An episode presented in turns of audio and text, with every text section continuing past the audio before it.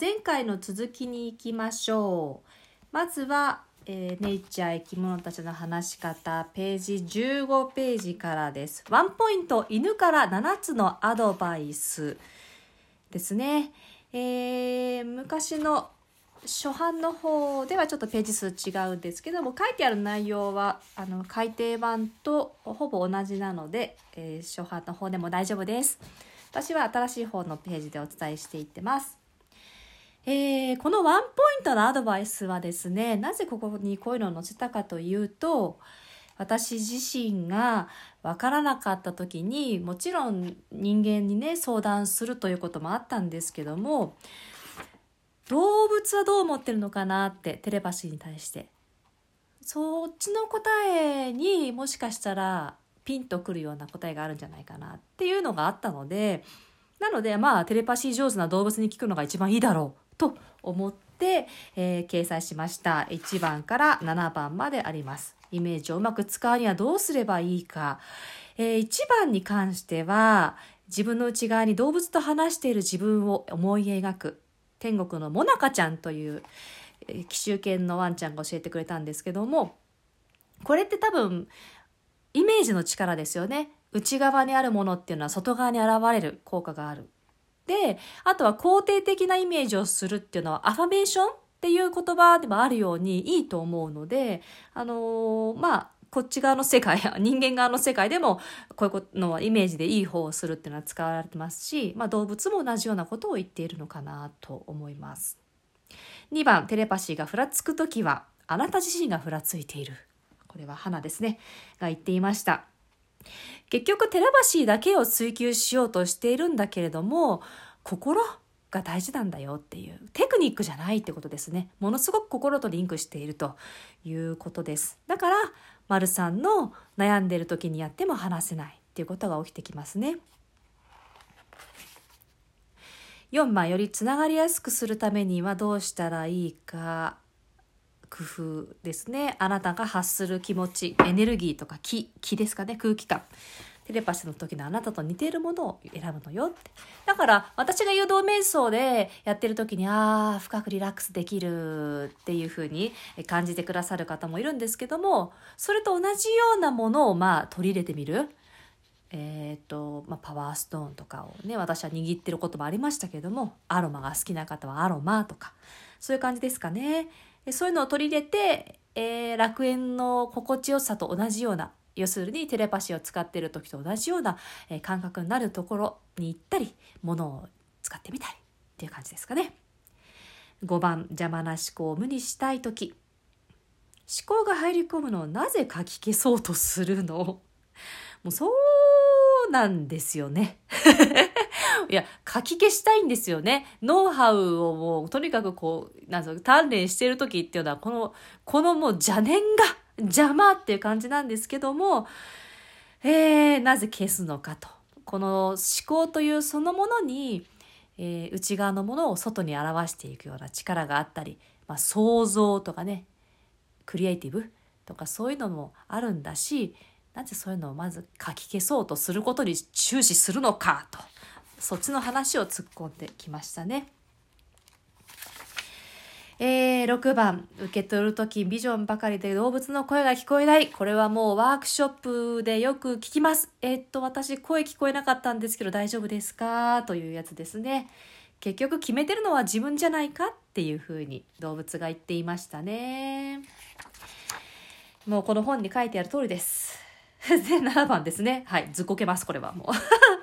時々忘れちゃうんですよね。私もテレパシーで、こう、うっかりね、あの、なんとかこう、上手くなりたいと思うと、もうゴールが欲しいんですけども、もう7番のこと言われてずっこけますよね。はい。さあ、続いて第2章に行こうと思ったんですけども、第2章何話そうかなと思った時に、うん、ちょっと第4章行きたいなと思ったので、第4章行かせていただきます。第4章では、私の体験、心ということで書いています。実は心が大事なんだよっていうのはもう何回も、えー、この本でも書いているんですね。私の初期、練習してた初期っていうのは心が大事だとなんて思ってもいませんでした。なので、とにかくテクニック、テクニックというふうになっていたので、本当の意味のノウハウ本って一章じゃなくて四章っていうかね、そういうようなぐらい、あの、心が大事だと思っています。もし、まあ、過去の自分に、自分からメッセージを送れるのであれば、あまあ、この4章のことを伝えたいかなというような気がします。さあさあ、では4章をちょっと掘り下げてみましょうか。どこまで掘り下げますかね。えー、まあ昔の私はどうだったのっていうところですかね。最初に時系列で書いているので、まあこんな感じで確かにね、えー、やっていたんですよね。今ではね、もう目を開けてやっています、動物と話すときは。基本遠隔が多いんですけども、あ瞑想はしもしないかな。する時もありますけどね。最初の頃で言うんだったらば、完全に誘導瞑想と同じように自分の中でイメージを作ってやっていました。目つぶってもう真っ暗で布団の中でやるっていうのがもう最初のスタイルですね。で誰かが起きたりすると遠くの方でね誰かがシャワーなんて浴びてるとそのシャワーの音で気が散っちゃってまたふっとテレパシーがずれたりするので夜中みんなが寝たなと思ったら起きてやっているというような感じでした。見えるビジョンマジビジョンが中心なんですけど見えるビジョンっていうのがまあ浮かんでくる目つぶってるから真っ暗の中にポンポンみたいな感じで出てくるですね。これって実は今思うとうん、まあ、10年以上話してるんですけど動物とあの時の感覚ポンって見えるような丸い穴から覗いてるようなアングルで見たりとかっていうのがあるんだけど今も結構変わらないかな。もっと広く見えてくるっていうことはよくね私講座で言うんですね。やっていくうちにもっと広く見えてくるって。それってどういうことかっていうと映像自体ビジョン動画じゃなくて画像ね。ビジョン自体が広く見えてくるということはどういうことかというと自分で質問をいくつもしている。多角的に。だから今一緒に暮らしてる人間ってどういう人間なの？っていうのがね昔は聞いてた質問1個だけだったとして初期は。そこにあいつも立ってるの？とかねどんな性格をしているの？とかっていうふうに10個ぐらい質問をくっつけるんですね。でそういうことによって多分ビジョンが複数見えてくる。だから広く見えてきてるのかなというふうに思います。確かにちょっと広く幅広く見えてきてるような感じもあるんだけどそれよりかは質問量が増えることによって、えー、状況が立体的に見えてきた結果まあビジョンも広く見えてきますよっていうような感じですかね。正解率6割から8割とか書いてますね。ああ、切ない。頑張ってたな。ノート作ったんですよ、昔。もうね、しばらく捨てられなくてね、多分、今も私押し入れに入ってんのかな。ノート、ノートが10冊ぐらいあるんですけど、1、糸目って書いてね、やるんですけど、もう殴り書きみたいな感じですよね。目つぶって書いてるから。6割から8割。そう、あのね、あのね、もうね、もうね、ストイックだったんですよ、私。だから、あの、自分で動物と話す世界に飛び込んでおきながら、動物と話す世界を信じてない っていう人なんです。そうすると、あ確かにできたなって、できたなって思うんだけど、これみんなに知ってもらいたい。みんなに、でたらめじゃないって思ってもらうにはどうしたらいいかっていうところで私はもうとにかく動物に対しての質問をもう投資的な質問ばっかりしたんですね。えー、どんなご飯食べてるの？ご飯のお皿は？食い輪の色は？えー、みたいな感じで、確実に飼い主さんしかわからないようなことを聞くというようなことをしていました。だから、今の方がね、あんまりそういう質問ばっかりするっていうことはなくなったんで、昔の方がそういう質問に寄っていた？まあ、訓練中ですからね。どうしても鍛えるためにやっぱりその確認するためにやっぱそういう方の質問によっていたんでだからあの、もう本当当たり外れゲームぐらいの感じで聞いていました。なので結果的に6割から8割というようなストイックだな週ね、3回は動物と話したと思いますね。で、1頭やって、2頭目になってくると、ちょっとリラックスして繋がりやすくなったり、でも、3頭目やろうとするともう、なんか、眠いみたいになっちゃって それ以上できないよなんていう時は初期ありました。今はね、今はね、この前2時間ぐらい、10頭と2時間ぐらい、わーって話したんですけど、うん、10頭2時間は眠かったですね、途中から。ああ、もうちょっとダメだ。はあ、ちょっと待って。まあ、ちょうど寝る時間11時半ぐらいになったから眠たかったのかもしれません。あ寝る時間いつも9時半なんですけど。はい。でですね、えー、そんな感じかな。目を開けて繋がるようになった時は、投影されたよ、目の前に投影されて現れたよって書いてますね。あー、懐かしいな。あのね、早く目開けてやりたくなったんですよ。今でもワークショップでも初めての方に、あの、ね、ワークショップで2回実践するんで、じゃあ2回目の時は目開けてあのやってみたい方はどうぞなんていう時はあります。寝ちゃう人ね、特に。寝ちゃう人深く入りすぎちゃう人なので、じゃあ目開けてやってみますって言って、あの、フォローすることはありますが、あ私自身は目開けてやることは初期はなかったんで、1ヶ月ぐらいかな。試しに目開けるんですけど、やっぱ目開けちゃうと、ちょっと妄想が入っちゃうっていうことがあったんで、ああ、目開けらんない、もどかしい、なんて思ってたんです。だけど、なんかこう無理やり開けようとしてたから、それをやめて、ある時ふとお腹いっぱいになる時ができたんですよ。要するに、目つぶってたら、深く入りすぎちゃって逆にやりづらいじゃんっていう日が来たんですよ、ある時。だから、あの、袋の中にね、いっぱいいっぱい詰めて詰めて詰めて、飴玉を詰めて詰めて詰めていっぱいになった時、ある時初めて溢れて次の袋に行ける。そんな感じでした。だから、目開けた方がやりやすくなったというのが次のステップでしたね。その頃はね駅のホームで立ってて目の前に草原が現れた。目を開けた状態で。あやりやすい。あこの感じこの感じと思って。目の前に草原が現れるだけじゃなくてあの瞑想をねしてる時と同じような感覚になってるので私の場合は白い馬が当時見えてたんですけども白い馬が現れた。っていうようなこともあって「おお目の前に馬がいるよ。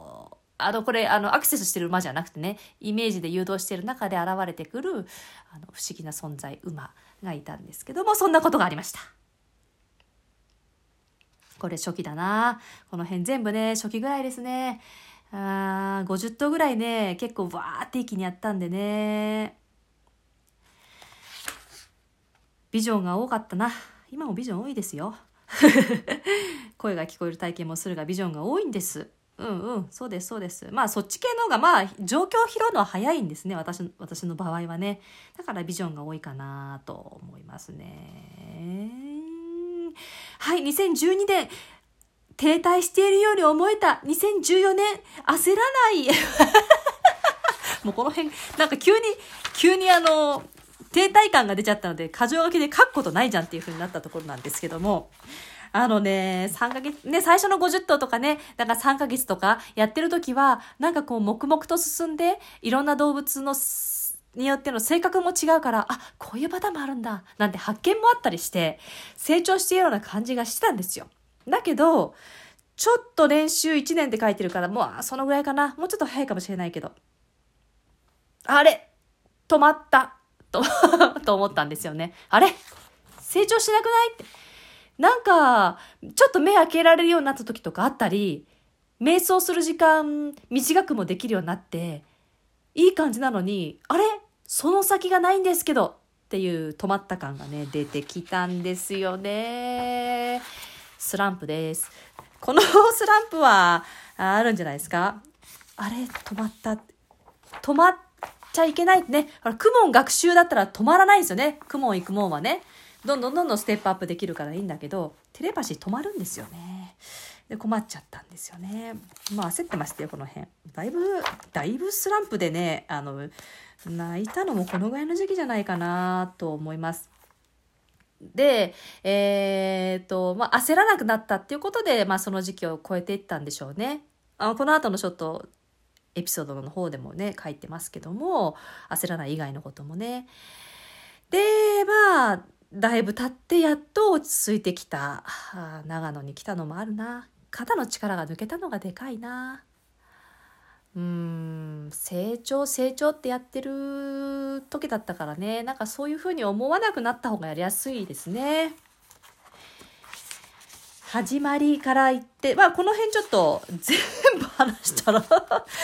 タイタニックの映画1本見れるぐらいになっちゃうので、ちょっと待ってくださいね。これ全部話さないでおきますわ。えー、始まりね、テレパシーやった頃は、そう今みたいにコツコツコツコツやってましたよ。で、さっき言ったように不安が訪れるんですよね。ほんとストイックだったからなんでしょうね。とにかくみんなに伝えるようになりたかったから、あのそれで余計締め付けていたんですけどそんなことには気づかず。では当時私友達動物と話す同士の友達とかも別になかったのでもう分かんなかったらネットでえーと、なんかちょっとコラムとか書いてる人の覗いてみたりとかあと図書館で、えー、本ルドルフ・シュタイナーの本ですね。読んだりとかイメージワークの本とかも読んだりしてそういうところにねアニマルコミュニケーションのヒントになるようなことって結構書いてあったんでそれでなんとか抜けてったっていうところもあったんですね。でまあ何よりもなんでこんな焦ったかっていうとまあ私が早く東日本大震災で悩んでる方たちを癒したいもうそれが強烈だったのでだから止まってしまうたびにもう泣いていたんですよね。で、花がまあ冷静にあんた話せてるっていうようなことを突っ込んでましたけども。はい。これね、そのその次、ああ、これどうしようね。これどこまで言います？謙虚であれ。この辺ちょっとスピリチュアルっぽいから、あの、ちょっと嫌な人は耳、耳閉じといていただいても大丈夫なんですけども、えっと、目開けて話すようになったぐらいから、心の中のものが投影されて見えてくるっていうことが起きてくるなんてことはございません？ど、どうすか？あったんですよ、私。ソファーで座っててね。で、えー、リラックスするじゃないですか。で、そうした時に心の中のものが見え出すんですよ。私の場合はおじさんが見えてたんですけど、馬に乗ったおじさん、昔の人っぽい人、背の高い足が長い人。すいません気持ち悪くて。っていうのが見えていたりしてえなんだこれはと思ってえーとまあ、これもねあのルドルフ・シュタイナーの本を読んだところこういう修練をしていくとある時から、えー、魂が表彰される現れてくる自分の魂の中身が出てくる表彰されることがあるなんつうことが書いてありました。あこれだと思いました。まあ、当時霊感がある方に相談をねした時にもちょっとちなみに私こんなの見えてるんですけどなんていう話をしたらあの、うんまあ、その方もまあ同じようなことを言っていてああ私の魂の転写が今見えてんだなという時はありました で、まあ、そんな中でですね、えっ、ー、と背後霊みたいな感じで私女性が見えてることがあったんですね今度は女性。白い服を着た人ちょっとアニメチックに見えるんで髪の毛紫なんですけども で、えっ、ー、とね、いつからかちょっとね、手厳しい感じの女性なんですけど、背後からね、私をこう、テレパシーの能力でちょっとエゴ出てきたぐらいから、見てるんですよね。謙虚でありなさいと。謙虚であれ、謙虚であれっていうようなことを言っている、まあ、覆ってたからなんですけどね。うん、なんかこの辺の覚えてますね。なんだろう、この存在と思って。あの、半分信じて半分信じてないんですよ。やっぱちょっと疑い深いところがあるので。だけど言ってることは確かだなと思ったので、ああ、謙虚だねっていうことかと。ああ、こうやって昔からおごるんだな、人間ってっていうふうにちょっとこう時代を遡りながら思いを馳せてみました。昔のスピリチュアル修練してる人たちもだんだんこうやってできてくるとエゴが出てきておごるんだな っていうふうにあの時代を遡って自分からね過去の人々を見てるような 感じで、えー、思ったりもしましたよ。だからそういうのがあって、あ、ますます心が大事だなっていうふうに思いました。素敵だなこの世界はあって。はい。で、心の黒い声。えー、聞こえません皆さんどうですか？心の黒い声。だいぶ聞こえました、私。大丈夫でした？なんかね、エゴなんでしょうね、多分ね。なんかそっちのスイッチが入っちゃったのかな？だから、なんか悪口言ってるデビルマンみたいなのが頭の中にいた感じですかね そんなのがいても、やめてもうやめてと思って追い払いたいんだけども、追い払えないそのデビルマンが。だから、もう追い払うのやめたんですよね。ああ、これ変わんないんだって。もう追い払い続けること何、何十日やったんだろうっていうぐらい追い払おうとしたのを、追い払うのやめた途端にデビルマン去ってったっていうことがありました。だからなんか自分のダメなところとかって弾きたい人なんです私はねだけど何でもかんでもそのダメな自分を弾くっていうことじゃなくてなんとか受け入れるっていうかそれを作ってしまったのは自分だから弾くがゴールじゃないんじゃないかなと思うようになってますね。弾けばいいってもんじゃないっていうか弾それを作ったきっかけはじゃあ何ってっていうところまで遡ると違うんかなっていうふうに思ったりもしてまあその後半の文章を書いていますね。完璧とは何か。もうこれはもう本当自分への戒めでしょうかね。もうものすごい完璧主義で、だったのか、今もなのか、今もです。多分すいません。なので、えー、ちょっとブレることがあるともう、もうべしべし、もうずったぼろに自分をこう、けなすんで、そういう時があったので、ああ、完璧がテレパシーは完璧がないって聞けた時は、ああ、これがゴールだって思いましたね。もう本当にね、あの、鍛えに鍛えまくれば、犬越しに新聞の記事読めるんじゃないかって思ったんですよ。本当に。だからそこまでできないどうしてうちの鼻越しに新聞の記事読めないの？と思った時に、それが葛藤だったんですよね。あ、そこまでテレパシーでできないんだ。あ、もしかしたらできる人もいるかもしれないんですけども、あ、でもそこって相当すごく難しいところで、なんかそこ求めすぎていたんだなっていうところがあってテレパシーというものを知らなすぎたっていうのがありますね。もうなんていうの？あのケルト人とか縄文人とかめちゃめちゃそういう能力長けてる人たちであれば犬越しに新聞の書いてあるものを読むのもできるのかもしれないんですけどうんなんかなんだろうな。テレパシー始めて10年でできてきるくる可能性はあるかもしれないけどなんかそこがすぐできるとか、うん、ちょっと伝わります？意味。なので曖昧な時とかが起きてきたりとかまあそれが心とつながってるのかなって。テレパシーがブレちゃうようなこととかがね。あるので、えー、例えばまあ免許を取ったらもうそれで運転免許取ったら絶対事故らないという完璧保証はないのと同じでテレパシーもそういう完璧完璧になるというものではないというスタンスを理解したというところですね。だから、え、ー、と、アニマルコミュニケーションのワークショップって結構あるから、私はもう完璧になれるもんだと思ったし、初めての方って、あ、このワークショップ、このワークショップ行けば完璧になれるんじゃないかなって思ってる方がね、私と同じようにいるのであれば、うーんなんかもっとこの世界を知ることであのワークショップ選びもっと肩に力抜いてねあのやれるんだよっていうのを伝えられるんじゃないかななんていうふうに思ったりもしますね。そういうような感じです。はい。とりあえず今日はこの、まあ、動物のワンポイントと4章という感じで話してみました。えーと、この前ね、リスナーのね、方から動物のワンポイントアドバイスを、この前、あの、読んだんですけども、あの、ドンピシャなあったような話もいただいて、多分ね、同じようなことで皆さんつまずくと思うんで、えー、なんかね、つまずく方にあの励ませるような文章になってればいいなっていうふうに思っております。今回はここまでです。さあ次回はですね、第2章第3章。第3章はまあ価値観だから第2章か。の方を、えーお伝えしようかなと思っています。バイバーイ。